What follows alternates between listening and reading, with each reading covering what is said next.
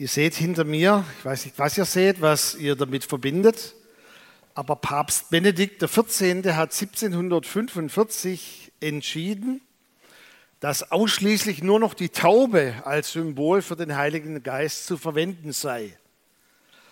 Und zwar, wenn ihr mal ältere Gemälde anschaut, dann hat man ja versucht, auch so die himmlische Familie etwas darzustellen. Und da hatte man beim Heiligen Geist immer so ein Problem. Man hat den Vater dargestellt auf vielen Gemälden ist dann auch durch die Mutter Gottes drauf und dann Jesus.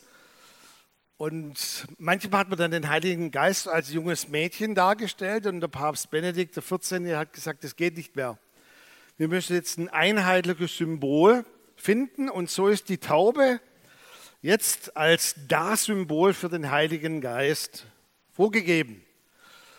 Nun, für mich, ich habe es ja vor zwei Wochen gesagt, ist das Kreuz auch nicht das Symbol für meinen Glauben, sondern ein Symbol. So ist die Taube bei weitem nicht das alleinige Symbol für den Heiligen Geist. Da gibt es viel, viel breitere angelegte Symbole, die die Bibel selbst uns gibt. Das Wasser, das Öl, das Feuer, der Wind des Heiligen Geistes. Wie ich vorhin gesagt habe, der Finger des Heiligen Geistes.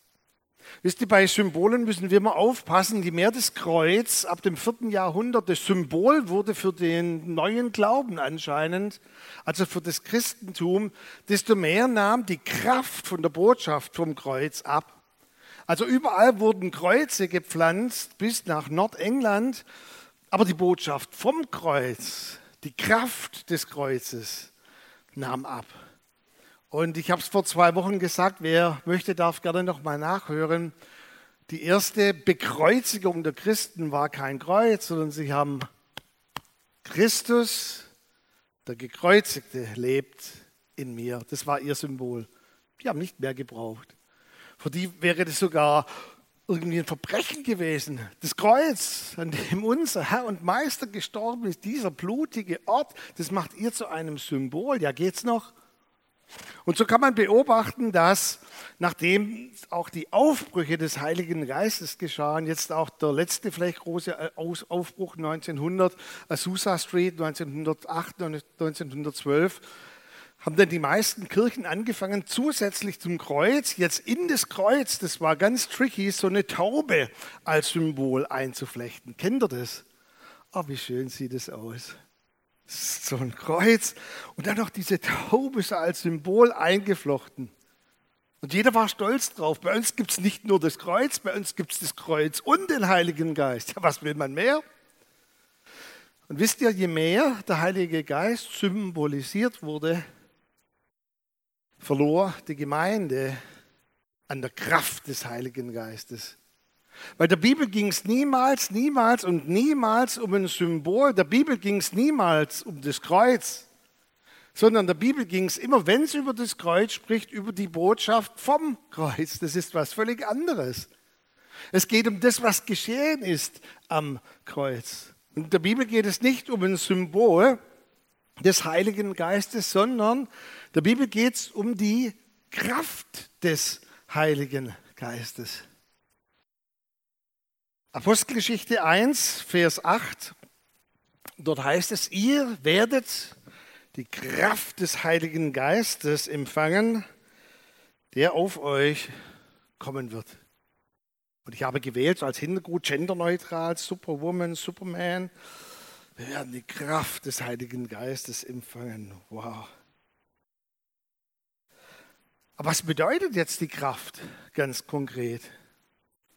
Wisst ihr, die sogenannten Urchristen, ersten Christen, erste Gemeinde, wie wir sie auch immer nennen, sie wurden ja dann verstreut. Sie hatten zusätzlich zu dieser Bewegung, Christus lebt in mir, haben sie immer gemacht und der Heilige Geist ist auf mir. Jetzt könnt ihr da eigentlich das machen, zack, zack, zack, und dann können wir alle nach Hause gehen. Mehr habe ich heute nicht zu sagen. Das ist das Allerwichtigste. Christus, der gekreuzigt ist in mir und der Heilige Geist ist auf mir. Aber was bedeutet denn jetzt das, bitteschön, die Kraft des Heiligen Geistes? Ich möchte uns vier Punkte kurz mitgeben, was die Bibel eigentlich meint mit der sogenannten Kraft des Heiligen Geistes, weil es viel besser wäre zu übersetzen, die Dynamik des Heiligen Geistes. Das wird er dann nachher noch sehen. ist ein bisschen ein Unterschied für die, die sich in Physik auskennen, zwischen Kraft und Dynamik. Der Dynamik des Heiligen Geistes. Die erste Dynamik oder Sichtbarkeit vom Heiligen Geist war die Dynamik selber. Jesus sagte, und ihr werdet meine Zeugen sein. Wir hat gar nicht gefragt, ob das denen gefällt oder ob es einen Verhandlungsspielraum gibt. Er sagt, ihr werdet, Punkt. Ihr werdet meine ganzen Zeugen sein in Jerusalem, in ganz Judäa und in ganz Samarien. Oh, das muss ich kurz halten. In ganz Samarien, was? War am Freitag kurz bei unserem Oberbürgermeister und neben Austausch über verschiedene ernsthaftere Dinge ist dann immer mein Job, ein bisschen auch einen Spaß reinzubringen. Und er hat dann gesagt, Herr Siebenreich, was steht bei Ihnen so im Sommer an? Ich habe gesagt, unser Sohn heiratet und, oh, das ist ja super. Ja, haben Sie schon eine Wohnung? Und ich sage, ja. Ja, wo zieht er denn hin? Ich sage, nach Gerlingen. Und er sagt, oh, Gerlingen. Gerlingen. Und dann sagte er wörtlich, aber da wohnen auch Menschen. Ähm, ihr wisst ja, einfach die Feindschaft zwischen Ditzingen und Gerlingen wegen der Autobahnausfahrt, die die Gerlinger, die Ditzinger nicht bauen lassen wollen. Muss ich doch auch mal ganz deutlich hier sagen. Ähm, aber ihr versteht, wenn jemand gehört hat in Jerusalem, schon mal in ganz Jerusalem, ja, wie soll das gehen? Wir sind ja ein Haufen, damals waren die noch nicht mal die 120 plus, die haben sich noch nicht mal formiert, das waren ein undefinierter Haufen von vielleicht 60, 70 Personen und ihr sollt ganz Jerusalem, ja, das geht doch gar nicht. Und dann ganz Judäa, okay, da geht es von der Sprache noch einfacher, aber dann ganz Samarien, wer will schon nach Samarien? Und dann geht es ja noch weiter und bis an das Ende der Erde. Seht ihr, nun kam aber das, was Jesus die Dynamik des Heiligen Geistes nennt. Die waren in einer ähnlichen Situation wie wir. Die waren in einer Post-Corona-Situation. Wisst ihr das? Wir bedauern uns ja heute, wir sind in einer Post-Covid-Situation. Es war alles so schwer und jetzt sind wir alle noch so müde und jetzt brauchen wir alle noch Urlaub. Und hey, den Jüngern ging es nicht anders. Ich meine, die sind da so einem Verrückten nachgefolgt, der je mehr auf das Kreuz zuging, behauptet hatte, er ist Gottes Sohn. Und als sie gerade so Vertrauen gefasst haben und, und Petrus mal ausgesprochen hat, ich glaube, du bist, du bist Christus, Gottes Sohn, da stirbt er. Kannst du dir das vorstellen? Du folgst einer neuen Idee nach und zwei Wochen später stirbt er. Und dann kommt es noch besser, da kommen ein paar Frauen morgens vom Grab gerannt und sagen, der ist auferstanden, na klar. Logisch. Und sie bleiben in Quarantäne haben ihre Masken übergezogen, Quarantäne und sie gingen nicht aus dem Haus und sie verschlossen die Türen, heißt es. Und Jesus ging durch die verschlossene Tür und sagt, hi, ich bin's. Nächstes Trauma. Erstes Trauma des Kreuzes, jetzt geht er durch verschlossene Türen. Für uns hört sich jetzt, oh, so super. Die haben gesagt, es ist ein Geist. Wer mal ein gutes Buch lesen möchte, bin ich gerade dabei, bisschen mich zu entspannen äh, nach vielen angestrengten Situationen. Jesus, die Milch ist alle. Kennt das jemand? Also wer das lesen möchte, ein Roman, da zieht Jesus in eine WG ein mit Martin Luther zusammen, bei so einem Pfarrer, Ehepärchen, die noch nicht verheiratet sind. Und Jesus bricht immer die Regel, dass er, wenn über was gesprochen wird, er einfach durch die verschlossene Tür geht. Luther hat ganz andere Probleme, ihr dürft es ruhig mal lesen, wenn es euch dann zu viel wird, zur Blasphemie, für mich nicht, könnt ihr es auch beiseite legen. Aber da kommt Jesus einfach zu ihnen und dann fassen sie wieder Mut. Also die haben ein Trauma hinter sich des Kreuzes, ein Trauma des Todes. Und jetzt fassen sie wieder neuen Mut und dann sagt Jesus, komm, wir gehen nach Bethanien. Und sie folgen ihm nach, nach Bethanien. Und dann sagt er diese Aussage, hebt seine Hände hoch, ihr werdet die Kraft des Heiligen Geistes empfangen. Und dann haut er ab. Ich meine, wir lernen das theologisch Himmelfahrt. Da gibt es dann ganz tolle Engelein, die das so in den Gemälden ein bisschen unterfüttern. Für die Jünger das, der haut einfach schon wieder ab. Und dann sagt er auch noch, wir müssen warten in Jerusalem. Ja, jetzt auch noch warten. Könnt meine Frau und äh, unseren Sohn fragen, der heute da ist. Warten bin ich ein ganz großer Spezialist. Also wenn jemand mit Warten Probleme hat, ich lege euch gerne die Hände auf. Warten, ja wie lange? Keine Ahnung. Wartet, bis der Heilige Geist kommt. Und dann heißt es, als sie erfüllt wurden im Heiligen Geist, muss Petrus das Ganze auch noch erklären. Wisst ihr, Petrus hielt seine erste Predigt und ihr müsst euch das so vorstellen, das war eigentlich gar keine Predigt, weil wenn man die mal so durchliest und ich darf ja bei uns auch in der Ausbildung manches Mal Predigten bewerten vom Konzept, also der hätte bei mir eine vier bis fünf gehabt. Also das ist so in sich geschachtelt, fängt er bei David an und dann der Heilige Geist und dann dort und dann hier und dann da. Und am Schluss sagt er, das ist ganz offensichtlich. Und ich denke, was ist offensichtlich? Ich verstehe gar nichts, Petrus. Und dann zitiert er noch Joe. Und dann heißt es, und dann ging es ihnen durchs Herz. Mensch, denke ich, so bei einer völlig unterdurchschnittlichen Predigt ging es allen durchs Herz. Weil die Dynamik des Heiligen Geistes hier war. Und 3000 bekehrten sich und dann heißt es noch ein paar Verse weiter, und der Herr tat täglich hinzu, die gerettet wurden. Könnt ihr euch das imagine, jetzt muss ich auch mal ein englisches Wort bringen, wie die Leonie vorhin, könnt ihr euch das vorstellen? Wisst ihr, letzte Woche, da haben ein paar zu mir gesagt, oh, das war jetzt aber so schlimm, jetzt hast du morgens predigen müssen bei Prisma und abends noch bei uns. Hä, was ist da schlimm dran? Wisst ihr, wenn mal Erweckung kommt und ihr habt gar keine Ahnung, weil ihr noch in keinen Ländern wart, wo Erweckung ist, wenn mal wirklich 3000 an einem Tag und Gott täglich hinzutut, das nennt die Bibel Erweckung. Nicht, dass wir Schäfchen stehlen von den anderen Gemeinden, sondern Leute zum Glauben kommen, die Jesus gar nicht kennen. Dann brauchen wir drei Gottesdienste, vier Gottesdienste am Tag. Und dann darf es auch nicht nur sechs Angebote geben von Church to Go, sondern jeder muss ein Angebot machen. Wo wollen wir denn die 3000 Leute hintun? Jeder vier, fünf Stunden weiß man aus den urtextlich parallelen Texten, haben die mit den Neubekehrten gesprochen, haben ihnen gesagt, was es mit Christus zu tun hat, haben sie zur Taufe geführt. Vier bis fünf Stunden lang. Tja, jetzt frage ich dich, wollt ihr noch Erweckung? Ich habe kein Problem, wenn du sagst, wenn das Erweckung ist, dann lieber nicht. Aber dann bete nicht mehr dafür.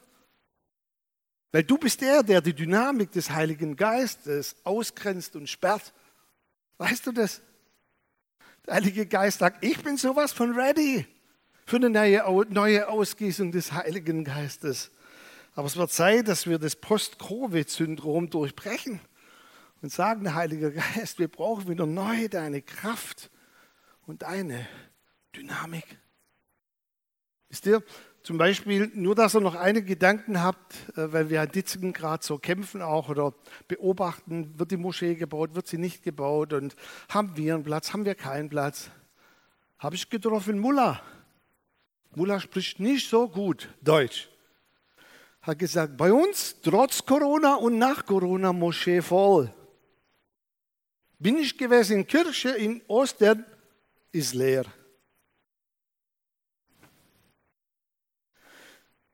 Was soll ich da dazu sagen? Gar nichts. Ich habe einfach so gemacht, ja, stimmt. Ich bin heimgefahren, bin zuerst in der Tiefgarage, wo ich geparkt habe, im Rathaus gewesen, habe gesagt, wir brauchen eine neue Ausgießung deines Heiligen Geistes, wo Menschen sogar bereit sind, ihren Urlaub zu verschieben. Und sie sagen, Herr, das Wichtigste ist jetzt, dass wir deinen Heiligen Geist neu empfangen nach dieser Post-Corona-Syndrom-Zeit eine Dynamik des Heiligen Geistes. Der zweite Punkt, der heißt nicht brav, wie wir im Schwäbischen sagen, brav, sondern brave, das ist Englisch. Brave bedeutet so viel wie Freimütigkeit, ungeniert, mutig.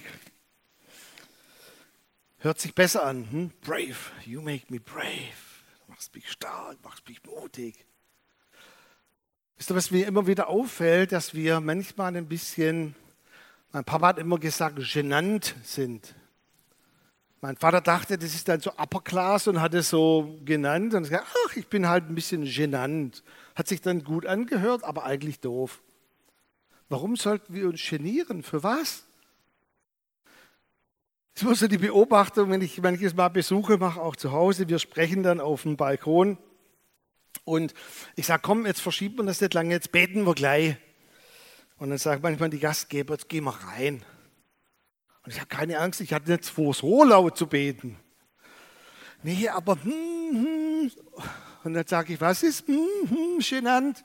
Ja, die wissen noch nicht so genau, dass wir Christen sind. Und ich sage dann immer, ihr kennt ein bisschen meine Art, ich habe Zeit, ich warte, jetzt geh rüber, sag's denen, können in einer halben Stunde weitermachen hier. Das gibt's ja wohl nicht. Du wohnst doch nicht hier, damit du eine günstige, billige Wohnung hast, sondern du wohnst hier, damit deine Nachbarn wissen, dass du gläubig bist, oder? Und noch verschärfter. Vor kurzem war natürlich, also das würde keinen von uns betreffen. Bitte denkt jetzt gar nicht, es war in einer anderen Gemeinde, eine Beerdigung. Und nach der Beerdigung hat dann jemand zu mir gesagt, oh, Sie haben so schöne Dinge gesagt. Das hasse ich immer. Weil es soll nicht schön sein, soll, soll Ihr Herz berühren und soll sich herausfordern. Aber wissen Sie, ich wusste gar nicht, dass der oder die so gläubig ist. Und es waren Nachbarn. Ich habe mir mal so Gedanken gemacht, auch wo es bei Corona so schlimm um mich stand, dass ich gesagt habe, ich wollte eigentlich niemand von, von hier oder meinen Kollegen bitten, mich zu beerdigen sondern ich wollte einfach ungläubige Nachbarn, Freunde, Cousins, Verwandte zu Wort kommen lassen, was die über mich denken. Arbeitskollegen, das wäre mir eigentlich das Liebste. Versteht ihr? Von der Beerdigung ist es bei weitem zu spät. Lasst uns doch aufhören, genannt zu sein. Das erste Mal, die erste Verwarnung, die gelbe Karte, gibt der Hohe Rat Petrus und Johannes und sie sagen, hört auf, über diesen Jesus zu reden. Und die Antwort finde ich so toll. Die sagen, hm, mal schauen, aber nee, mm, wir können es nicht lassen. Und das müsst ihr euch mal im Griechischen zergehen lassen, wie das, das ähm, geschrieben ist, auch in der Zeitform. Es ist außerhalb jeder Vorstellungsmöglichkeit. Es wird niemals passieren, dass wir aufhören, von Jesus Christus zu erzählen. Ich glaube, einige von uns, wir können es ganz gut lassen, oder? Leben wir ganz gut damit. Und dann geht es ja weiter. Es bekehrt sich weiter, Leute, Leute, Leute. Und zwei, drei Wochen später müssen sie jetzt vor den Hohen Rat. Und der Hohe Rat sagt zu ihnen, ist auch cool, ihr redet und redet und redet dreimal. Wow. Ihr redet und redet und redet, bis auch der Letzte in Jerusalem es gehört hat. Wow. Ich stehe so daneben und sage, genau, das war das Ziel. Genau, deshalb machen wir es. Aber dass der Hohe Rat sagt, ihr redet und redet und redet. Ich habe mal ein paar Notizen gemacht, aber weil meine Frau so in der ersten Reihe sitzt, so geschlechtermäßig reden und reden, ich lasse es lieber weg mal. Aber ihr könnt euch ja denken, der Heilige Geist bringt eine Freiheit im Reden, die bisher nur der bestimmten Personengruppe vorbehalten war. Und wisst ihr, in der Zerstreuung, das Ganze, was für uns, oh, das war so schön, das hielt ja nur zwei, drei Monate an, dann wurden die alle zerstreut. Dann mussten manche sogar nach Gerlingen. Uh, für alle Ditzinger, wenn Ditzinger hier sind, manche mussten nach Heimerdingen. Ist auch diesen Battle, das Ditzingen und Heimerdingen. Heimerdingen ist nicht Ditzingen eigentlich. Ha, Bürgermeister sagt, Sie berühren ganz wunde Punkte heute Morgen. Und die sind dort und die jammern jetzt nicht groß rum, sondern sie reden und reden und reden und reden, bis es auch der Letzte gehört hat an dem Ort, in dem sie sind. Wisst ihr, was mich am allermeisten beschämt? Ich habe vor kurzem gehört von einem Freund, der in Kiew war, bei der Gruppe, wo ich früher ganz oft mit Bob war und die auch in ihrem Netzwerk so rund 80 Gemeinden haben dass die Gemeinden in der Ukraine mittlerweile für uns beten. Warum? Weil sie Angst haben, dass ihre Angehörigen, die jetzt nach Deutschland geflohen sind, dass die hier ihren Glauben verlieren in den Kirchen und Gemeinden. Hat Mullah gesehen, Kirche ist leer. Hat Mullah geguckt in Ukraine, Kirche war voll. Versteht ihr? Und es beschämt mich, wenn sie so Angst haben, dass sie jetzt in Deutschland wohnen, dass sie säkularisiert werden können, wie wir vielleicht mittlerweile säkularisiert sind und das gar nicht wissen? Herr, mach uns wieder brave, mach uns wieder voller Kraft und Dynamik deines Heiligen Geistes. Und dann ein weiterer Punkt, ihnen folgten wie selbstverständlich die Zeichen des Heiligen Geistes. Wisst ihr, bei Zeichen des Heiligen Geistes, nennen es Wunder oder Kraftwirkungen oder was auch immer, ist es immer so von der Bibel, dass immer diese, glaubt es, eine Konjunktion davor steht oder Präposition, keine Ahnung, dass es mitfolgend ist oder nachfolgend. Aber was wir uns so oft wünschen, ist, dass die Zeichen des Heiligen Geistes vorfolgend passieren. Und der Heilige Geist sagt, macht ihr euren Job Betet ihr mich an? Legt ihr den Menschen die Hände auf? Verkündigt ihr die Botschaft vom Kreuz? Und es werden mitfolgend oder nachfolgend die Zeichen des Heiligen Geistes geschehen. Mir hat diese Woche noch ein Freund erklärt, oder er hat mich ja, bedrängt, gesagt, Mensch, du müsstest die echten E-Bike kaufen. Und äh, dann hat er mir gesagt, welche verschiedene Modi es da gibt, wie man fahren kann. Ich habe mich dann ein bisschen eingelesen und eigentlich der Modi oder der Fahrmodus, mit dem das E-Bike entwickelt wurde, so habe ich verstanden, war, dass dieselbe Dynamik, die ich reinstecke, das E-Bike zusätzlich hineinsteckt und wir zusammen unterwegs sind. Also ich sehe schon manche, die fahren dann den Berg hoch und machen gar nichts. Das Ding fährt dann so hoch, aber dafür war das E-Bike nie gedacht. Steht da, und die Kraft des Heiligen Geistes war niemals, niemals gedacht, dass du auf deinem Lebensrad sitzt und der Heilige Geist, jetzt mach mal. Die Dynamik, die du investierst, den Glauben, den du investierst, wird der Heilige Geist dazu investieren. Das, was heißt das? Wenn wir die Zeichen sehen wollen, müssen wir das tun, was sie getan haben. Mit den Nachbarn sprechen, uns nicht verstecken vor ihnen. Wenn dort jemand krank ist, Hände auflegen, mit ihnen beten. Und wenn sie noch nicht gleich gesund werden, egal, nochmal für sie beten. Zeichen, die folgen werden. Und dann der letzte Punkt hier noch, die Sendungsverfolgung. Ihr kennt es von DPA und kennt es auch von ähm, anderen Firmen, die eben Dinge ausfahren, dass es heute von ganz, ganz, ganz großer Bedeutung ist, dass wir eine sogenannte Empfangsbescheinigung oder eine Quittung haben. Also alles, was irgendwie ausgeliefert wird, am Ende gibt es die Quittung oder die Sendungsbescheinigung. Weißt du, dass es den ersten Aposteln enorm wichtig war, dass sie eine Empfangsbescheinigung über den Heiligen Geist erhalten haben? Zwei Dinge. Erst, erstens, wann immer der Heilige Geist fiel, wurden immer alle erfüllt mit Heiligem Geist. Bei der Erstausgießung, dort waren dann nicht nur die 120, sondern es waren zusätzlich noch Personen da. Es wurden alle erfüllt im Heiligen Geist. Zum zweiten Mal, als sie in dieser Hauskirche sich trafen, eingeschüchtert sind und sie sagten, wir können es nicht lassen von dem, was wir gehört haben. Da beteten sie und die Grundfesten der Erde erzitterten und sie wurden alle im Heiligen Geist erfüllt. Anderes Beispiel als Petrus bei diesem Hauptmann ist bei Cornelius, bei diesem Heiden. Da sahen sie, dass der Heilige Geist gegeben wurde auf alle Anwesenden, noch bevor Petrus gepredigt hat und bevor sie überhaupt irgendwie das Evangelium empfangen haben. Warum ist das wichtig? Wäre doch doof, wenn so in einer Kleingruppe von neun Personen nur sechs mit Heiligem Geist erfüllt würden, oder? Aber wie kommen sich denn die drei anderen vor?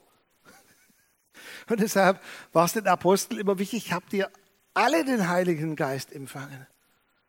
Und als sie zu den Jüngern von Johannes kamen, die sagen, hm, so genau wissen wir das gar nicht. Ja, kann sein, kann auch nicht sein. Dann hat Petrus in seiner typischen Art und Weise gesagt, ruhig, wir beten jetzt noch mal für euch, weil wir wollen, dass ihr alle erfüllt werdet im Heiligen Geist. Und dann heißt es an allen Stellen, als sie aber sahen, man könnte das auch übersetzen mit bemerkten, dass die Gabe des Heiligen Geistes gegeben wurde, da priesen sie alle Gott und erhoben ihre Hände. Ja, was haben die gesehen?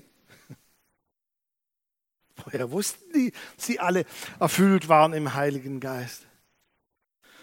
Wisst ihr, da brauche ich noch zwei, drei Minuten. Das ist an Pfingsten jedes Mal, wenn ich predigen darf, meine Pflicht, mit der Gott mich auch mal im Himmel bemessen wird. Hast du es den Personen gesagt oder nicht? Ein Lehrer wird härter beurteilt werden.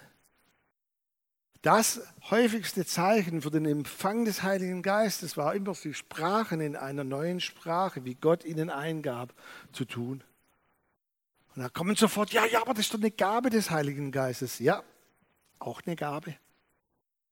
Es gibt es auch als Gabe, tatsächlich. Die haben aber nicht alle. Es gibt eine spezielle Begabung für ein Sprechen in anderen Sprachen und diese Sprache muss ausgelegt werden.